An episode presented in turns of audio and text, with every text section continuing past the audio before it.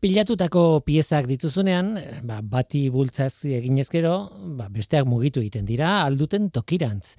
Eta horixe gertatzen da plaka tektonikoekin.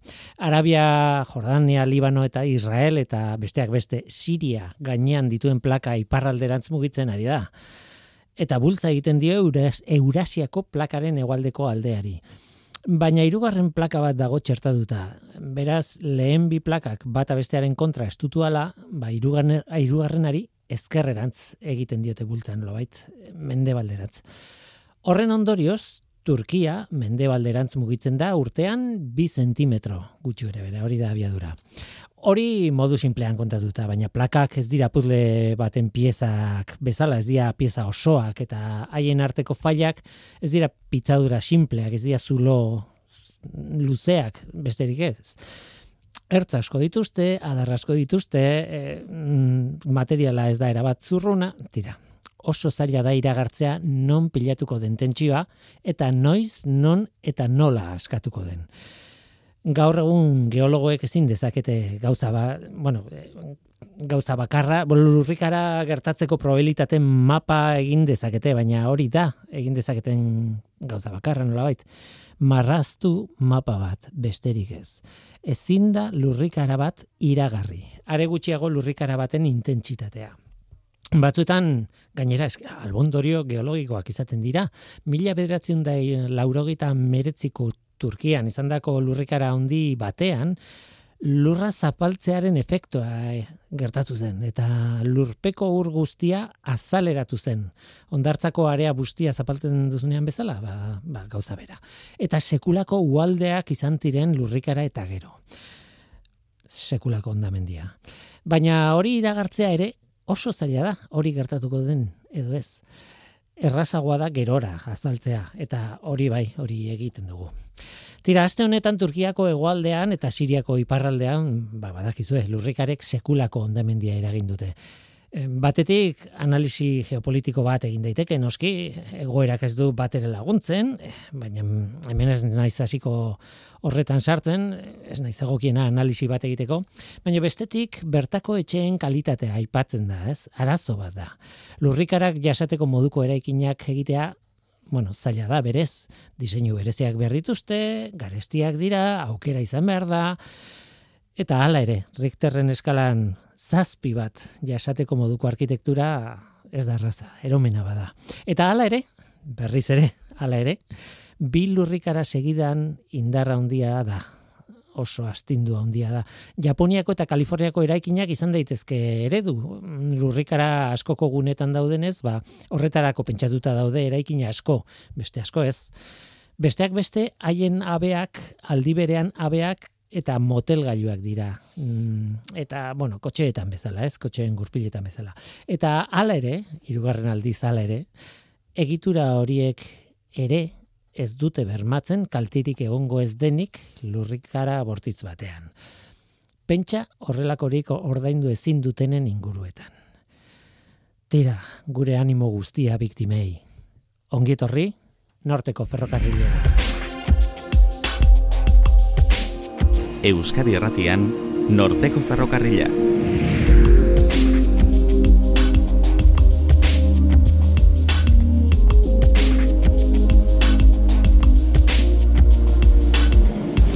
Kaixo denoi zer moduz, ni Guillermo Roa naiz eta entzuten ari zareten hau, Euskadi Irratia.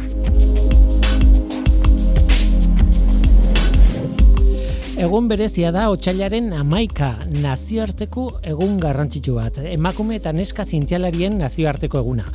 Urteroko ospakizuna da eta urtero ematen digu aukera emakumearen egoeraz emakume zientzialariekin hitz egiteko. Oiko kolaboratzaileekin elkartu nahi zaurten, e, Euskal Herriko Unibertsitatetik Kristina Zuza eta Eli Alberdi etorri zaizkit eta Akuakulturako Kardala Institututik Nadia Conledo haiekin hitz egingo dugu gaur. hori izango da gure gai nagusia, gure gai zabala eta asko dago hitz egiteko horri buruz, baina mm, bueno, bukatzeko eh, gainera, barkatu gainera aukera izan nuen Veronika González Fernandezekin ere eh, izateko. Espainiako optika elkartearen emakumeen arloaren presidentea da eta haren ikuspuntua jaso nuen kongresu batean. Haren hitzak ere entzuko ditugu. Emakumeraren gaia bukatzeko nire gomendio gutxi batzuk emango ditut, eh? liburuen gomendioak, emakume idazle batzuk eta haien liburu batzuk. Batez ere zientzia fikzioan zentratuta, ez denak baino batez ere horiek. Gaurkoan divulgazioaren atala alde batera utziko dut. zientzia fikzioaren munduan nola ez, badagoelako zer kontatu.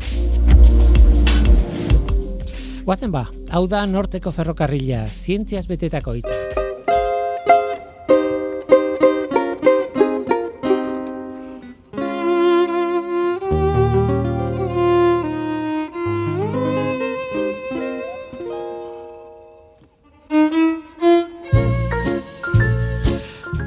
Joan, egunak etorri, hemen izaten gara estudioan sartuta, mikrofono baten aurrean, kanpoko errealitatearen erretratu bat egiten. Behintzat horretan saiatzen gara. Noski, erratra, erretratu ona egiteko modurik onena eredu bat izatea da. Irudikatu nahi duguna edo nahi duzuna aurrez aurre egotea. Hori ona da.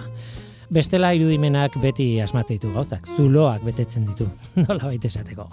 Hortaz, errealitatearekin ahalik eta fidelena izateko, onena, bertatik bertara ikustea da.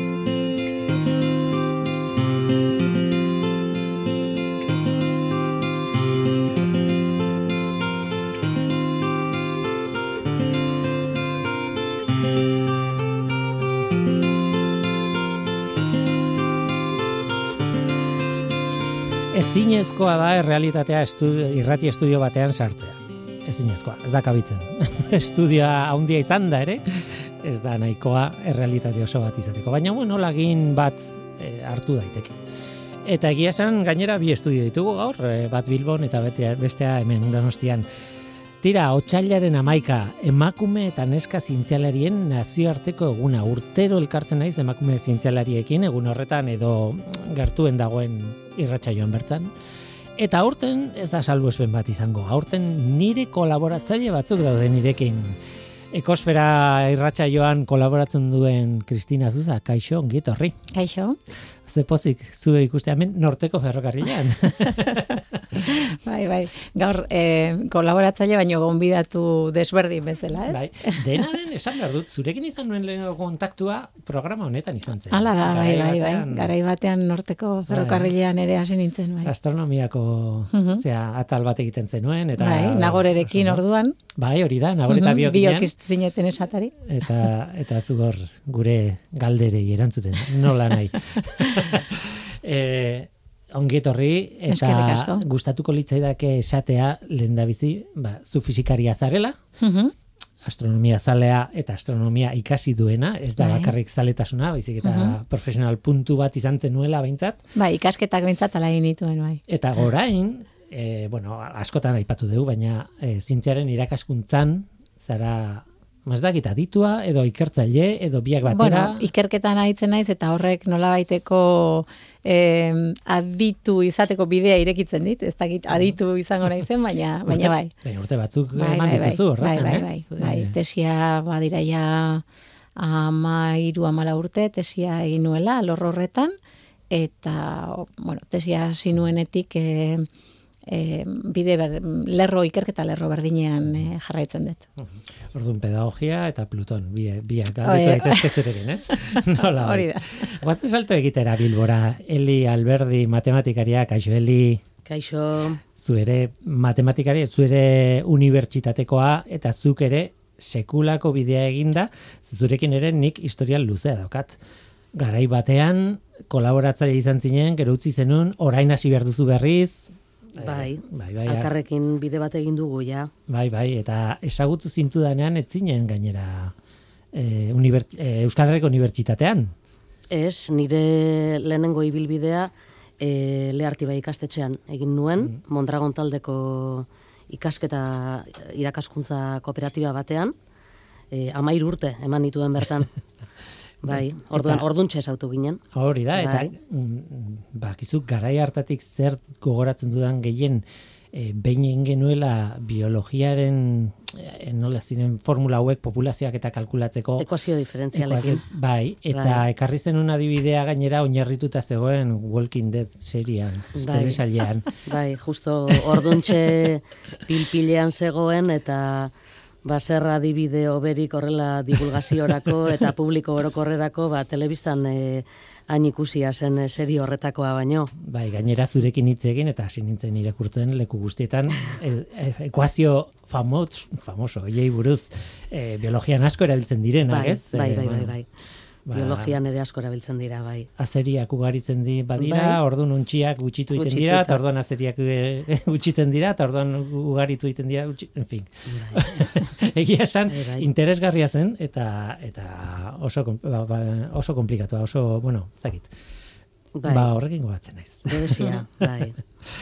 Tira eta e, utziko diazue aurkezten nire irugarren gonbidatua, e, Nadia Conjedo baita ere ekosferan zara e, Bai, kom- kaixo. e, kolaboratzaileak, kaixo, Kaixo. eta gainera akuakulturaren mundutik zatoz, Bai. e, niretzat, biologoa zara, noski, eta, eta lanbideziketako zentro batean, institutu batean, Kardala institutuan, ez? Bai, hori da.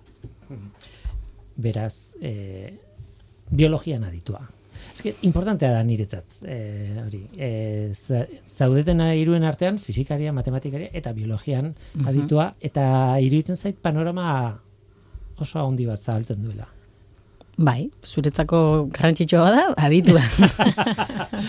Aditua ez dakit, baina esan nahi dute hirurak zarete emakumeak eta hirurak zaudete zientziarekin Mhm. kontaktuan oso Bai. zuzenean, esan nahi dute bai, hori bai. oso gertutik ikusten duzuen nola dauen e, panorama eta eta zein den bueno, gure momentu hau, ez dakit nola esan. E, hitzak bat, batzuetan delikatuak iruditzen zaizkit eta ez dakit nola okeratu, eh, egia esan, eh, baina e, zer gaude hobeto, okerrago edo nola gaude duela urte, bai, ja, bueno, begiradak gora, zaila da erantzuten. Elizuk zer esaten duzu? Matematikan adibidez, e, bazegoen kontu bat, e, emakume asko zeudela ikasketa garaian, baino gerora desagertu iten ziren nolabait. Ez dakit efektu hori, hori mantentzen den edo ez. E, bai, efektu hori oraindik mantentzen da.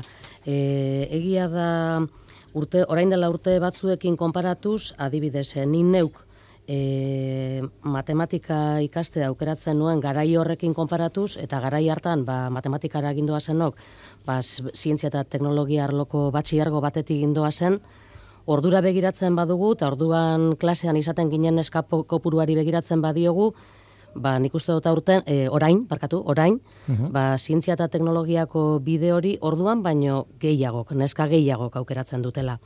Eta gero, e, matematiketan bertan, ja, graduan, ba, neska asko dira, ba, ikasten ari direnak, gradu hori ikasten ari direnak, e, oin, aurrera begira, ba, ikasketa horiekin eta zientzialari bide batekin jarraitzen dutenak, ba, bai e, masterra egin edo eta doktorautzako ikasketa batzuekin e, jarraitu, hau da, maila horretako ikasketa jarraitzen dituztenak, ba ez dira hainbeste.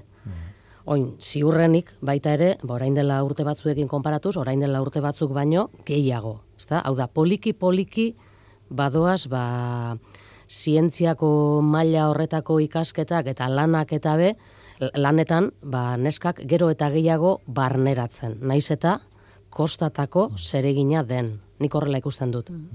Kristina, Nadia, e, dozein momentutan sartu zaitezke elkarrizketan, eh, esan dute. E, ez dakit zenbateaino kontaktuak zaudeten zenbakiekin adibidez, eta zenbateaino esan dezakezue, ba, gehiago daude, gutxiago daude zuen arnetan. E, zenbakien aldetik adibidez, nik e, Gipuzkoako ingenieritza eskolan e, ematen ditut graduko klaseak, eta bertan e, urteak e, darama nolabait estankatuta, edo gutxi gora bera nesken kopuruak ingenieritza industrialetan behintzat, euneko amabostetik ez da pasatzen. Ez da pasatzen.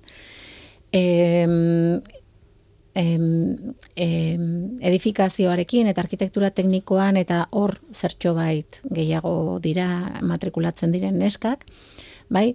Baina em, Ez da hori bakarrik. E, bigarren hezkuntzako irakasleen masterrean ere irakasle naiz, eta Mhm. naiz eta ingenieritzetan e, nesken konpurua euneko amabostekoa izan, gero, bigarren hezkuntzako masterrean, e, nesken kopurua teknologiako espezialitatean askoz ere handiagoa da.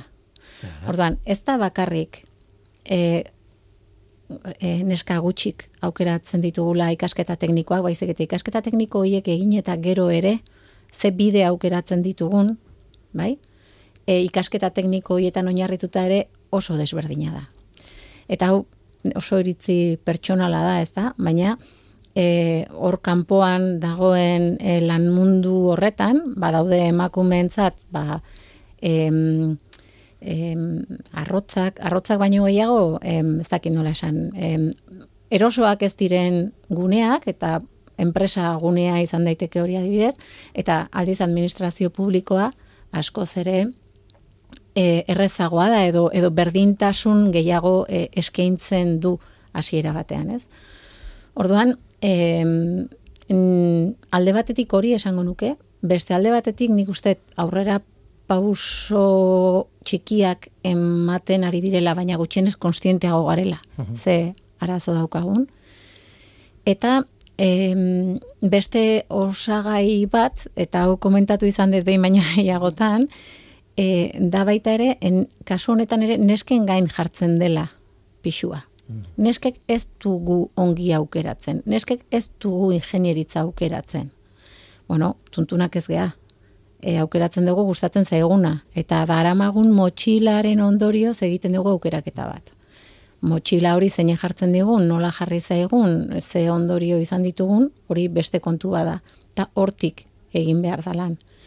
E, enpresa munduan, mm, ez balitz, e, mundu hostil bat, emakume barentzat, ba, gehiago joango ginateke. Eta ez bene bagenuke arazorik izango, e, hainbat e, baimen hartuta gero lanera bueltatzeko edo gure karrerak modu egokian egiteko administrazio publikoan gaur egun bermatzen den bezala, ba aukeratuko genuke. Orduan, bueno. ez dakit, ez?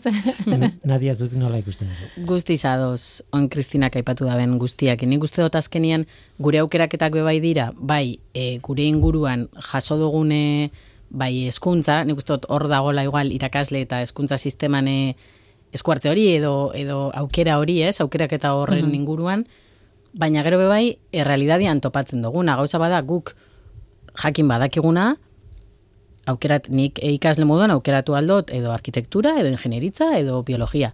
Baina gero horrek ekarriko da bena, bere garaian esaten zan, biologiak ez, biologiak ez ditu, ez daka salidarik. Bai. Ez aukeratu biologia orduan. Zenbat aldiz entzun dugun hori, eh? Claro, orduan, norbaitek aukeratu aldau, e, bide bat, ibilbide bat edo beste, arrazoi desberdinengatik, arazo bat, e, arrazoi bat izan leike lan munduko, zu komentatzen zinuna, Kristina, lan munduko irteera hori.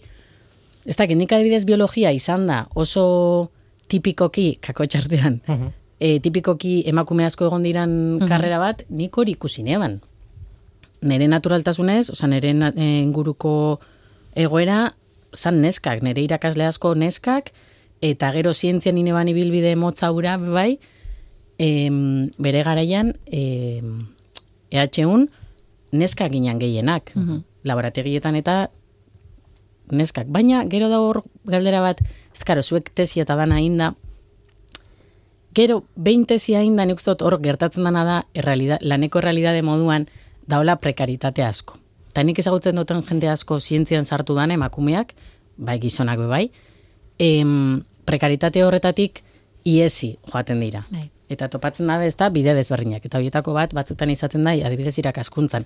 Baina uste dela, precisamente, zu komento duzuna, Kristina, dalako, ba, ba ibilbide egonkor bat, em, presupos, presuposatzen dela, dirala baldintza hobeagoak. Ordan nik uste dut be hor- horrek dakala pixu, bastante pixu. Mhm. Utzi da zue laugarren bat, laugarren emakume bat aurkezten. Nik eh, lehen esan dut ez. E, bueno, duela gutxi izan nintzen, e, zignan ogunek antolatutako jardunaldi batzuetan, hitzaldi batzuk, eta izlarien artean ni deitu ninduten bueno, nire esperientzia kontatzeko eta, baina izlarien artean zegoen Veronika González Fernández, bera da Espainiako optika elkartearen emakumeen arloaren presidentea dago e, lanean baitere gainera e, ai, ez dut gogoratzen Physics League izeneko taldean, eta, bueno, gauza pila bat egiten zituen, oso interesgarria, eta eskatu nion, bueno, hitz batzuk eh, emango izkiazu, grabatu nun nola ala, nire mobiliarekin, baina oso interesgarria, eta lehen bizil, galdetu nion, Veronikari, galdetu nion, zergatik aukeratu zuen berak, fisika zertzeukan, berak e, berari lilura hori sortzeko. Eta hau Pues porque siempre Betidanik jakin nahi izan dudalako gauzen zergatia. Zientzietako karrera ezberdinak nituen aukeran, teknikoagoak edo naturaren arlokoak, baina azkenean konturatu nintzen niri gustatzen zitzaidala gauzak zergatik gertatzen diren jakitea. de las cosas. Eta ez dut polimikarik sortu nahi, baina esan nion, bueno, biologiak ere zergatiak eh, azaltzen ditu. Eta esan zian, ja, baina ez maila berdinan. eta ez dakit, hemen ditut hiru mutur, eh, biologia, fisika eta matematika. Matematika beste hizkuntza bada, zientziaren barruan, ez da? Bai, beste hizkuntza bat da. Eta laguntzen du zergatia azaltzen, eta, bueno, noski biologiak azaltzen ditu gauzak bizian, ez da hola gaizki. Baina nola, fisika daka oinarri hori, ez, e, zientzian, eta, eta lilura hori sortzen du. Ez dakit zure kasuan, Kristina, zer... Zer eraman induen fizikara? Mhm. Bueno, ba, neri beti txikidan, txikitatik esaten ziaren orduak eramaten dituela, ba, hori izarrei begira, eta zeruari begira, eta, bai, eta, bueno, ba, pixkanaka esatezu, bueno, ba, hor kanpoan gertatzen den hori, e, edo sortzen zaizkian galderak, e, nola erantzun ditzaket, ez? Eta, bueno, basten zea pixkanaka ikusten astrofisika izena duen zientzia badagoela, eta horra iristeko lehenbizi fisikaren oinarri batzuk ikasi behar dituzula, Eta bueno, ba, nik sekulako sortea izan nuen etxean, ba, ez zidatelako inoiz e, esan hori ez dagokizu, hori oso zaila da, hori ezingo dezu egin, neska zehalako guzta zuta dedikatu beste gauza batea, baizik eta alderantziz, ez da? Ba, noiz benka urte betetzeetan liburtxo bat honi buruz, besteari buruz, besteari buruz, eta bueno, ba, E, nik uste hor badagoela baita ere lehen nadiazuko oso ondo aipatu duzun bezala eskola eta gizartea, baino familia mm, familia klabea da, klabea da. Azkenean etxean, ez, gurasoek, inguruak ematen dizuna auspoa. Nire kasuan, zergatik aukeratu nituen matematikak, Mhm. bueno, ni be, ba, ume umetatik eh, argi naukan, ez da karrera existitzen zanik eh, jakin baripe, matematika hasiko nituela. Zenbakiak asko gustatzen zitzaizkidan, eh, eskolan bidaltzen zizkiguten ba, buruketak, garai hartako buruketak. Gaur egunean, ba, nik ikasle izaten diet. Bueno, hauek dira hasierako beroketa ariketak.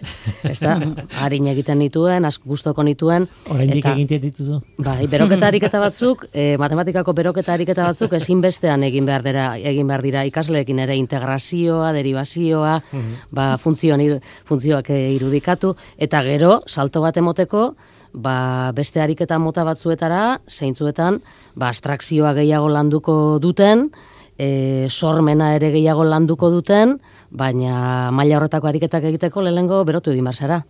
Hau da, abilesia bat izan behar duzu, beste mota horretako ariketa, ba, simpleagoekin, ba, errez, harin egiten, bestela, ba, nik zaila ikusten dut. Abstrakzio hitza klabea Bai. da matematikan, eh?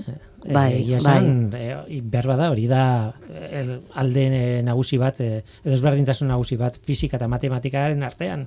Bai, abstrakzioa, ba, gauza ikusten ditugun horretatik, ba, ikusten ez den, begibistaz eta ikusten ez den horretara salto egiteko, abstrakzioa da berba klabe bat, nire ustez, eta gero beste bat, ba, frogatzeko gaitasuna, ez da? hau da, e, hau existitzen da horrelako zenbakia, bai, existitzen da eta hause da, eta beste batzuetan bakarrik geratu aldira gure teorema eta horrelakoen e, frogapenak existitzen dela, beste kontu bat da zein den, ba, balio hori eta horrelakoa, orduan e, abstrakzioa ezinbestekoa da, bai, salto hori emotea ezinbestekoa da. Bai, bai, ezin duzu frogatu nik ez dakidala daniera. Frogatu ezakezu baiezkoa baldin bada, baina esezkoa baldin bada ez. Bai. Nadia, zuk zergatik biologia edo, eh, zergatik ez fisika? Galdera izango zen, segaitxik ez, e, mate, zenina izkaso horietako bat, materi e, hartu netzala olako bildur bat, em, eta askotan erabiltzen dut, e, lagunekin berbaitzen dutenian adibide moduan, ze, ni ez nintzen, ez dakit kapaz, baina ni mate ez, ni biologia, nekan oso argi, oso oso argi, ez da fizikak ime bai, eh? baina matekin konkretuki da eguna, oin nauela pixkat, eh, pakiak itxen. Hasi naiz berriz be, justo irakasle izateko formakuntzan. E, claro, e, matematika be emoten dugu, emoten dugu ba, e, inovazioa eta bueno, nola, nola emon mate, modu desberdinetan, ez buruketak elik izaten daben moduan, ez, hasierako hori ez dana holan izatia, eta bueno, eta irubitza jata liluragarri xa, benetan. Eta uste dut, zeo ze hor aldatu inbia dala, edo aldat, aldatu biako genula, porque nik dut jente asko dala, eta neska asko bildurra materi, fizikari, Bai. ez? Nik adibidez oso argi, nekan, nik biologia, nekan biologia eta itxasua eta animaliak eta ura eta nekan oso oso argi. Mm. Horretaz ere itzin zian, e, Veronika. E, baina lehendabizenik galditu nion, e, mm, gauza bat, nik sentsazioa daukat, azken urteetan hitz egin dugula emakumearen e, gaiari buruz, Mhm. nolabait, e, barkaitu ia zue hitza, baina moda bat, e, zentzu honean, ez? Baina moda bat e, sortu da horren e, inguruan, eta orduan aldarrikatu eta aldarrikatu a, horretan ari gara etengabe ba, behar den gauza bat, ez? Beharrezkoa den gauza bat. Baina galdetzen nion Veronikari, baina jazta, ez da nahikoa esateakin, bale, aldarrikatu dugu hau, orain zer? Urrengo paso batean ez algaude, eta erantzun zian.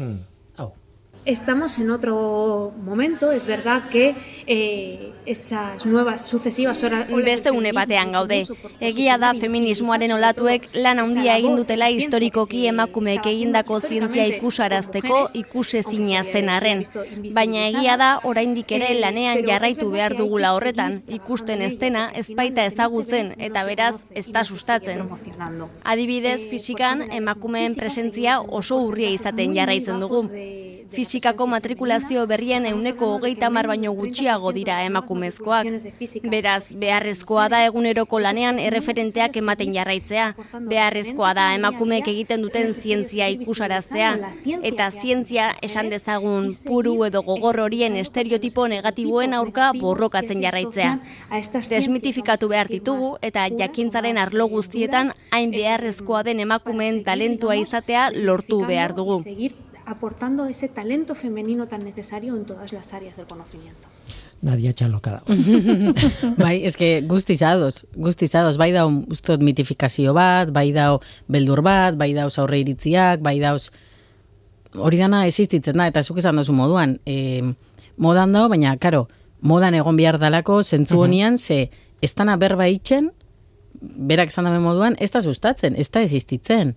Orduan, eta jarraitzu me dago berba itxen honetaz, bueno, Elizuk, zuek problema dituzue adibidez matematika sustatzeko emakumeen artean? Ba, matematika sustatzeko, bueno, e, e, e, eduki izan dituzte problemak, esaten du dituzte, zen ni ingeneritzako eskolan nago hemen e, Bilbon, baina eduki izan dituzte, zeren orain dela urte gutxi, ba, pentsatzen, emakumeak erakarri zituela egiten zeuden ba, publizitate mota batek, ba, sei motetako publizitatea ba, matematikariak gaur egun, ez bakarrik eskuntzan daukatela lanerako toki bat, baizik eta enpresan ere toki garrantzitsua bete desaketela, ba, askotariko enpresetan, eta mota horretako publizitatea ba, kontrakoa bihurtu zen, zeren ba, emakumeek, aurretik ere esan moduan, e, Kristina guzti bat esan da bela, e, enpresan leku hori ba, bai ikusten dute ba, badirudi beldurrez. Beraz, segun zelan zabaltzen dan, e, segun zein edapen egiten zaion, esan nahi zaion horri, ba, kontrako efektua izan dezakete. Bai. Eta, ez Eta- dozue uste, zuek igual esperientzia gehiago dakazuela, adibidez, em, enpresak esaten dugunean, ez? Eta, eta emakumieri edo neskeri animau bidea hartzen edo bestia hartzen. Baina adibidez, kasu honetan, gizartea edo enpreseri bebai, zabaldu biako jake begixak esaten, bueno, aukera hori beba da, oh. Ez, ez bakarrik emakumeak gure gain, zuk esan duzu moduan lehen Kristina gure gain egotia dan aldatzeko hori, sino e, juten garan tokira bebai, inguru hori aldatu, begixak zabaldu, eta pixkate danondako zabalik egote hori. Bai, bai, ni bat eh, ados nago komentatzen dezunarekin, Nadia, nik uste dela e, nolabait, e, orokorrean aldatu behar dan zerbait, ez? Eta, eta horretarako behar dira berdintasun politikak, eta gaur egun eh, administrazio publikoan dagoen bezala, ba, familiaren zaintza benetan partekatua izan dadila, eta eta bestein bat neurri, oinarri oinarrian daudenak, ba, ba, efektiboa izan dadin, eta benetan, ba, enpresa baten aurrean ere, nahi edo ez nahi, ba, produkzioa eta helburu oso zehatzak e, izan arren, ba, berdintasun, benetako berdintasun baldintza batzuk izateko. Bai, Hoiek eh, hasiera puntuak, ez? E, Eta hor, hor nik uste lan, lan handia dagoela, eta lehen esaten zenun bezala, ba, administrazio publikoak badaukan em, em, legediaren arabera, ba, berdintasun horiek edo baldintza horiek bermatzen dira, eta gainera gero inolako represaliari gabe, ez? Orduan, mm, ba, leku horietan seguruago sentitzen gea, eta zergatik aukeratzen dugu hori, ba, horregatik, ba, ez degulako nahi e, komodo ez gauden, ondo sentitzen ez gean leku batean egon. Hmm. Uste hori, bai. hori bezain simplea eta hori bezain komplikatua dela, ez? Eta Bai. Gero zientzietan ere, ba, ba, te- be, ikerketan, ez da, zientziaren arloan e, ikerketan, ba, gertatzen dena da, Kristinak zaten duen moduan, administrazio publikoan, ba, berdintasuna eta horrelakoak e, garatuago dauden arren, e, zientzietan badago beste faktora bat, maila horretako zientzia egitea, e, lasterketa luzea da, Bai. e, konstantzia ikaragarria suposatzen dau, eta une oro, ez da orain egiten duzun e, zientziarekiko esfortzu hori ba, balio dizula, horrek balio dizula hemendik eta bost urtera, hau da, une oro egon behar duzu punta-punta horretan. Eta emakumeen kasuan, ba, gure naturagatik eta gure izaeragatik zailagoa da, zeren umeak eh, guk izaten ditugu, orduan horrek eten batzuk dakartza maila horretako zientzia eta kontzentrazioan, osea, lan, maila horretako lana egiteko, puntako lana egiteko, eta eten horietatik berriro martxan hasteak, ba, ne- nekeza izaten da, eta batzutan, ba, ustera eraman alzaitu. Bai, bai, Orduan, bai, bai, claro, bai. lehen eh, Willy galdetzen zenidanean, ba, matematika ikasten, matematika ikasten, ba, ineska asko dagoela, bai. Gaur egun hori ere, ba, arazoa izan daitekeen arren, e, bai bada benetako arazoa, baina goragoko pauso hori ematen duten neska kopurua oraindik ba, txikia dela. Naiz eta administrazio publikoan ba, ditugun errastasun batzuk, baina lanaren izaerak dituen ezaugarri horiengatik ba, eten batzuk Dakar, e, e, eta, eta gure gorputzagatik, ba, eten batzuk izango dituen lana da, eta egin behar hori, dena... hori zaila da. Barkatu, barkatu Eli, ez Bai. esaten nuena dan, ba, Elena ipatu ditudan politika hoiekin ez, etenak guztiok izan ditzagula. Hori da. Batzuk pixka bat luzeagoak, beste batzuk laburragoak, baina etenak guztiok izan ditzagula, baldin eta e, familia baten ardura hartzen badegu, ez? Generoaren, edo erditu dezun edo ez, horren e, arabera kenduta. Bai, Eta egia da baita ere, hasi direla, Europa mailan e, ematen diren e, ba, beka postdoktoraletan eta batez ere, e, amatasunagatik e, izan dituzun urteak kontuan hartzen dituzte, e, orain seksenioetan ere, e, Bai. gure seksenioetan ere, ba, ikerketa baloratzen digutenetan ere, e, badituzu aukerak, estedentziak, edo izan baldin badituzu nolabait justifikatzeko, eta esan bezala pausu txikiak, baino ari dira. Bai. E, neurri batean, ba, alderdi guzti horiek ere ere kontuan hartzen eta bueno ba zertxo bait laguntzen, ez? E, lehen e, Elizuko sondo aipatu dezun bai. tenaldi hoiei. Bai, horixe azpimarratu nahi nuen, ez? Jarraitasuna saritu egiten da gaur. Bai. Diruz, diruz, Bai. seksenio Bai. adibidez. ez? Bai, bai, bai, bai, bai, bai, bai, bai. Esan edut, eh, eh, denbora, zenbat denbora tan aritu zaren publikatzen eta Bai, bai. bere zure lana, ordun diru Bai. gehiago Bai. eskuratzen. Bai, sei urte, ba, se- sexenioak, sei urtekoak ez da, e, frogatu behar duzu, sei urte horietan, ba, punta-puntako zientzia egin duzula. Esaten du punta-puntakoa, ba, e, argitaratzen dituzun lan horiek, ba, kalitateko irizpide batzuk, kalitate irizpide batzuk bete behar dituztelako nahita nahi ez. Eta Kristinak e, esaten duena, ba, jarraitutasun horren barruan, eten batzuk, ba, badaude ja rekonozitzen, eta hori ba, pauso bat da. Bai. Tira, utziko diazue, Veronikari egin erzeneko algaldera izan zen hain zuzen ere, bueno, e, zer da zailagoa? Ulertzea zergatik e, zenbait karreatan e, pixka bat atzera egingo dugu, baina bestela Veronikaren hitzak ez ditut berreskuratuko, eta ja azkeneko zatia da, zer da zailago? Ulertzea zergatik ez diren joaten e, emakumeak, neskak, e, zenbait gaietara, zenbait ikasketetara, zer da, hori da zailagoa edo egoerari buelta ematea. Eta hau da erantzun ziana. Es un problema combinado. Eh, es muy difícil... Eh, Arazo kombinatua da, oso zaila da buelta ematea hain zuzen ere alborapenak oso atzera etortzen direlako. Askotan uste dugu ikasketak aukeratzeko arazoa batxilergoaren eh, azken urteetan sortzen dela, baina aukeraketa eh, hauetan eragiten duten genero joerak bost eh, edo empiezan sei urterekin hasten dira. Zenbait ikerketa zientifikok frogatu dute neskak empiezan a adin horietan hasten direla ikusten adimena eta distira gizonen esas generoarekin lotutako zerbait bezala. Beraz, eraikuntza sozial bat dugu, neskei esaten diena bide hori ez dela haientzat. Eta horri buelta ematea oso zaila da.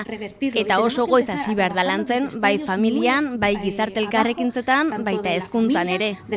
Beraz, nire ondorioa izango litzateke nahikoa identifikatuta dugula zer gertatzen ari den, zergatik ari den gertatzen, eta batez ere haurtzaroko etapa goiztiarenetatik zuzentzen saiatu que behar dugula. en trabajar en corregirlo desde las etapas más tempranas de la niñez. Verónica, un super placer. Muchas gracias por atenderme. Muchas gracias a ti. Tira hori ziren Veronikaren azken hitzak eta bide batez parentesi txiki batean eskerrik asko Erika Elizariri, eh, berak eh, doblatu baitu Veronikaren hitzak, eh, Erika eskerrik asko.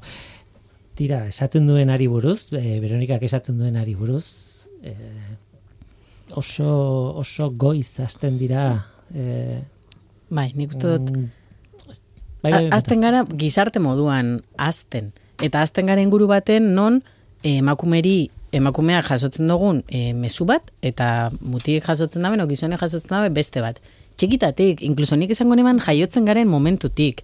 Inkluso batzutan entzun izan dut, tripan gauzen momentutik, diferente itxen dugula berba e, neska, printzipioz neska bada, edo mutia bada, edo ordan arazoa da multifaktoriala. Orduan, dudabarik e, erasotu behar dugu arazo edo, ero aurrera enbia detzagu, ba, ba, alderdi guzti horietatik. Ez da erreza, ez? Eta horretan diar dugu, ba, bakoitzak al- aldaben horretan, baina baina ez da, ez da erreza, noski. Soluziorik gabeko problema izan daiteke, hori da Ez, beldurra, eh? Ez, soluzio barik, ez, baina de- denbora biako dau segurazki, ze ez da bakarrik emakumeak. Nik uste dut momentu honetan emakumeak bai gauzela, e, ba, konstientio gara, Bai. Ordan bai gauz, ba, feminismoan, komentau da modan, feminismoan olatu ezberdinek, ingaitu, ingaitxu konstienti. Orduan badakigu zen nahi dugun edo nola borrokatu edo tal.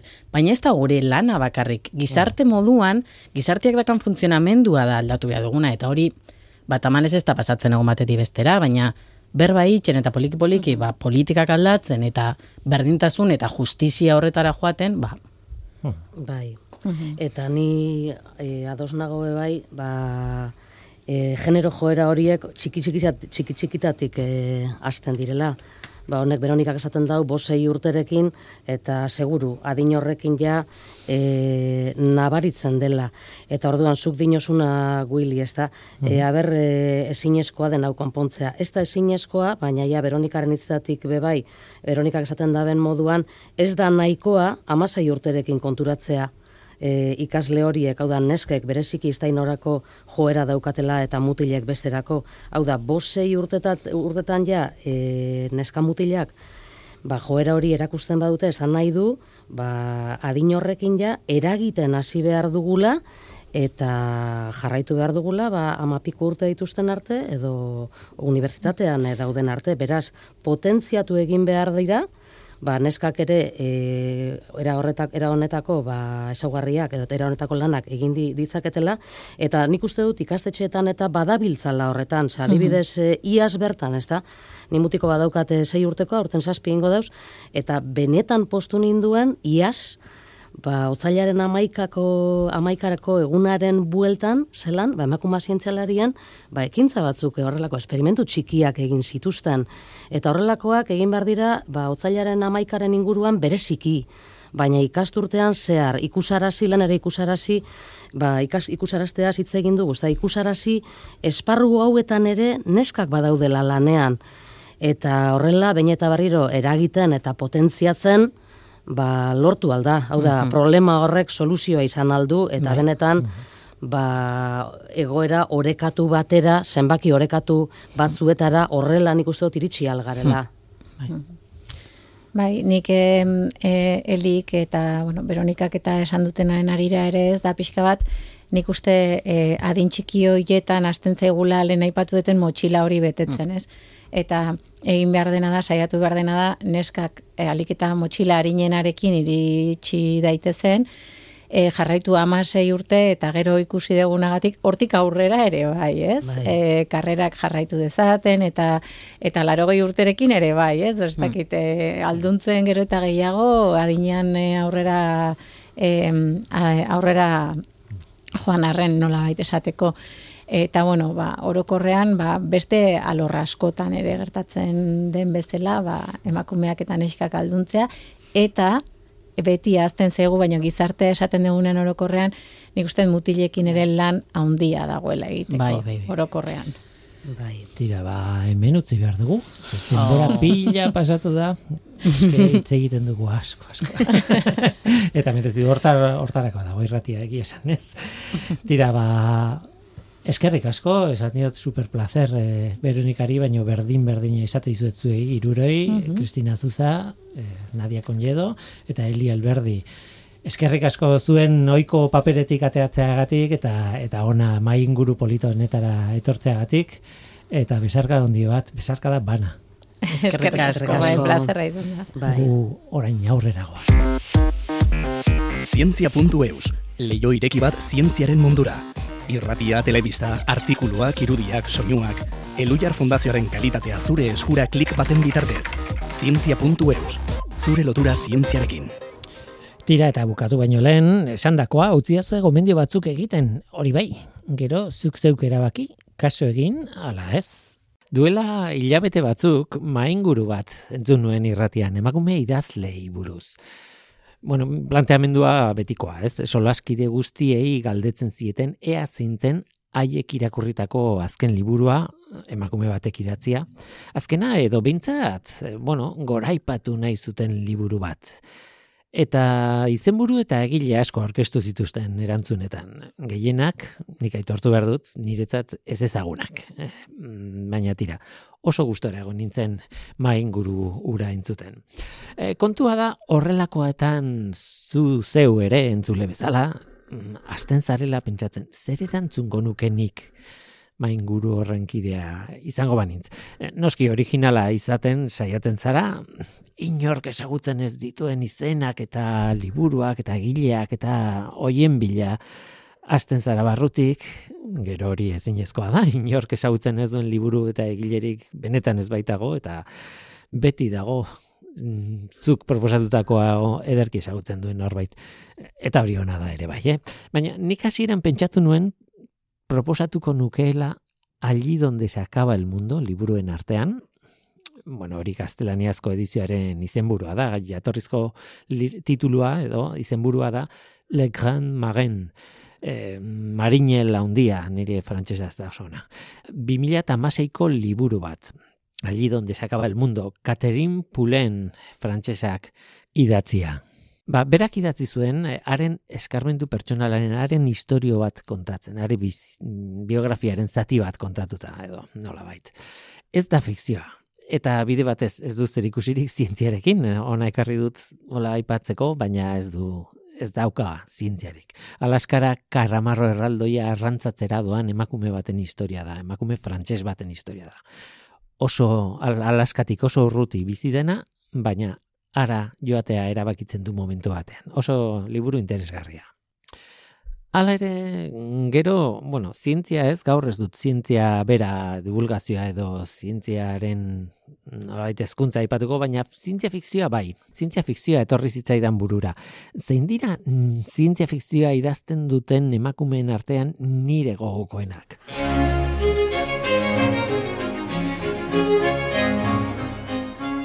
Banik neuk bi izen emango nituzke. Oso argi daukat. Bakarra ezin bota, ezta? Favoritoa ez dago. Bi izen botako nituzke. Eta gainera, hirugarren bat ere aipatuko nuke, baina, bueno, daukan garrantziaren gatik. Ez gustokoa, ez, bueno, ez da nire gustokoena, bueno, nire gogokoena edo gustokoena izatetik urrutik dago, baina iruditzen zait baietz merezi duela aipatzea. Nire bi gogokoenak Connie Willis eta Elizabeth Moon dira. Em, bueno, zientzia fikzioaren munduan oso ezagunak biak, klasikoak dira dagoeneko, baina ez dakit publiko orokorrak ezagutzen dituen. Connie Willisek liburu on asko ditu. Nik kariño berezia diot Bellwether izeneko liburuari ez, obeja mansa gaztelaniazko edizioan. Baina haren liburu ezagunena ez da hori. Izugarri gustatu ditzaidan. Bere liburu ezagunena Doomsday Book da. E, inoiz aipatu dut hemen norteko ferrokarrilan. Letra handiz aipatuko nuke gainera. Doomsday Book. Doomsday Bookek eh, ingalaterrako historialari batzuen historioa kontatzen du. Denboraren makina baten bitartez, erdi aroa ikertzen ari diren bueno, historialari, talde bat. Eta akatsa bat tarteko, makinaren akatsa bat tarteko, haietako bat bukatzen du izurri beltzaren garaian sartuta, ingalaterran bertan. E, garai hartatik ies egin nahi du eta laguntza eskatu nahi dien orainaldian dauden bere lankidei, baina orainaldian geratu diren lankideek ezin diote lagundu. Eta arrazoia da, hogei garren mendeko garai hartan ere izurri moduko bat sortu zelako. E, liburuan inoiz ez du aipatzen iesa hitza, iesa gaixotasunaren izena, Baina argi dago gaixotasun horrek eragin zuen eriotzaren bolada dela deskribatzen duena liburuan. Eta beraz, liburu osoan bi izurri, komatxoen artean izurri horiek daude paraleloan liburu osoan. Oso liburu da. Batetik erdiaroan izurri beltza eta bestetik orainaldian iesa. Orainaldian ulertu diazue, ez? Mila bederatziun da laurogeiko amarka da horretan eh, kokatuta dago, ez? hori da haren orain aldia. Baina tira, oso paralelo handi joazte bi gaixoaldi izurri pandemia nahi bat bi izurri haiek ondo kontatuta daude, oso polita da, oso interesgarria. Doomsday Book, gaztelaniazko edizioaren e, izenburua, el libro del día del juicio final, jarri behar izan zioten. E, editorea esan zidan behin elkarrizkatatu nuen editorea Mikel Barcelo eta berak esaten zuen haientzat burua uste bat zela nola itzuli e, hain laburra den izenburu bat inglesez Doomsday Book ba erderaz naita nahi ez el libro del día del juicio final jarri behartzioten eta azalean ere sartzeko ba, lanak ez Tira, Doomsday hitzak referentzia egiten dio e, bueno, munduaren bukaerari nola esateko. Tira Doomsday Book, Connie Willis, oso liburu ona.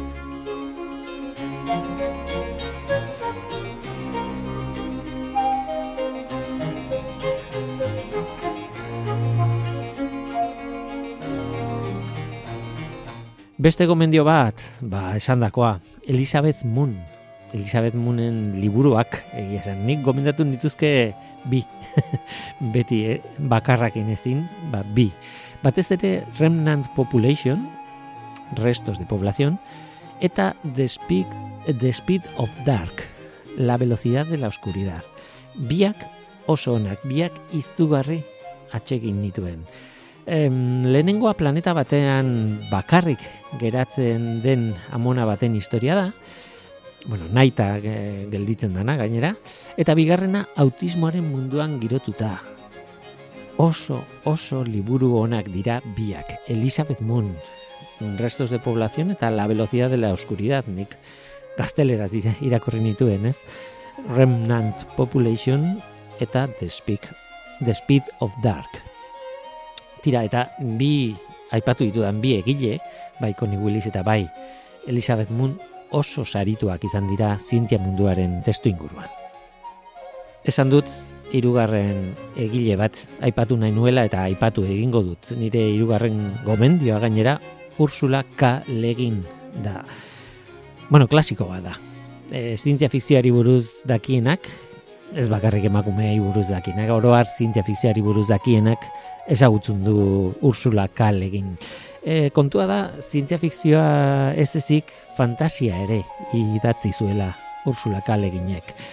E, adibidez, bere obra ezagunena, bere liburu sorta ezagunena terramarreko liburuak izango dira. E, sorta bada eta eta fantasiasko liburuak dira, baina zientzia fikzio asko ere badauka.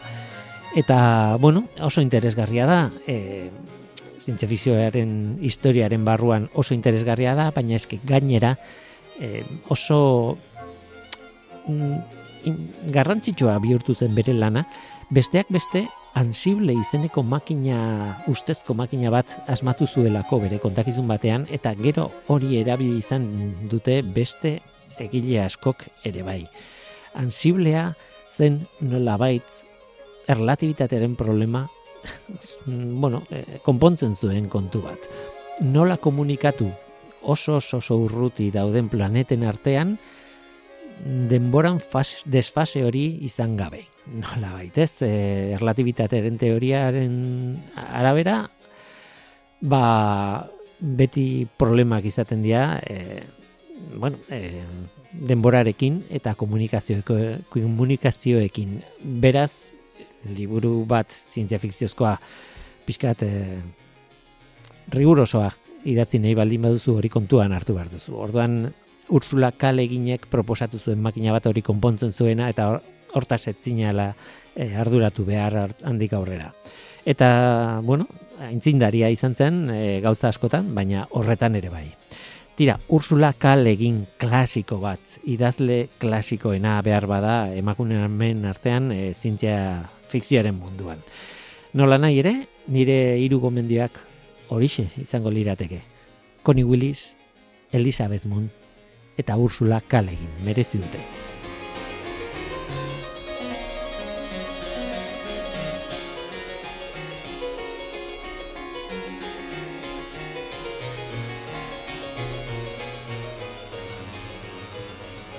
nola nahi ere bukatu nahi dut eta bueno, idazlei buruzari nintzela, ba, pixka bat ezagutzen nauzue eta badakizue pasio bat daukadalanik emakume idazle batekin. Baina ingo, orain egingo dudan gomendioa ez da bat ere originala. Ematen du mundu guztiak izen e, zezagunen bila ibiltzen dala, ez? E, emakume idazleak e, gomendatu nahi dituenean eta hori esondo dago ezagutu behar dira baina nik ere azpimarratuko nuke Agatha Christie bera, ez? Oso emakume interesgarria, oso idazle interesgarria, zarkituta gelditu da behar bada bere estiloa, mm, behar bada, baina merezidoaren liburuak ez ditut komentatuko hemen, orain, baina badakizue, pozoinei buruzko atal bat egiten dugu hemen Norteko Ferrokarrilean mentxo aiertzarekin, mentxo aiertza kimikariarekin. Eta atal hori edo, bueno, e, kristiren liburuei buruz, edo kristiren liburuetan oinarrituta egiten dugu, ez? Pozoiak erabili izan dituen liburuei buruz egiten dugu. Bueno, asko daude, eta, bueno, ondo daude, benetan oso emakume interesgarria da alde horretatik, eta bestela ere. E, naiz eta, bueno, gaur esaten den bezala, oso mainstream izan, ez? Egun urte dara mazki mainstream izaten mereziduelako nire ustez. Bueno, ba, usten badiazue, azkeneko kontutxo bat esango dut, eta da, gomendatuko dudan bere liburu onena, aditu askoren esanetan, ez dut nik esaten, haien ustez, eta ez daukat arrazoirik kontra egiteko, Agatha Christiren libururik onena, haren autobiografia da.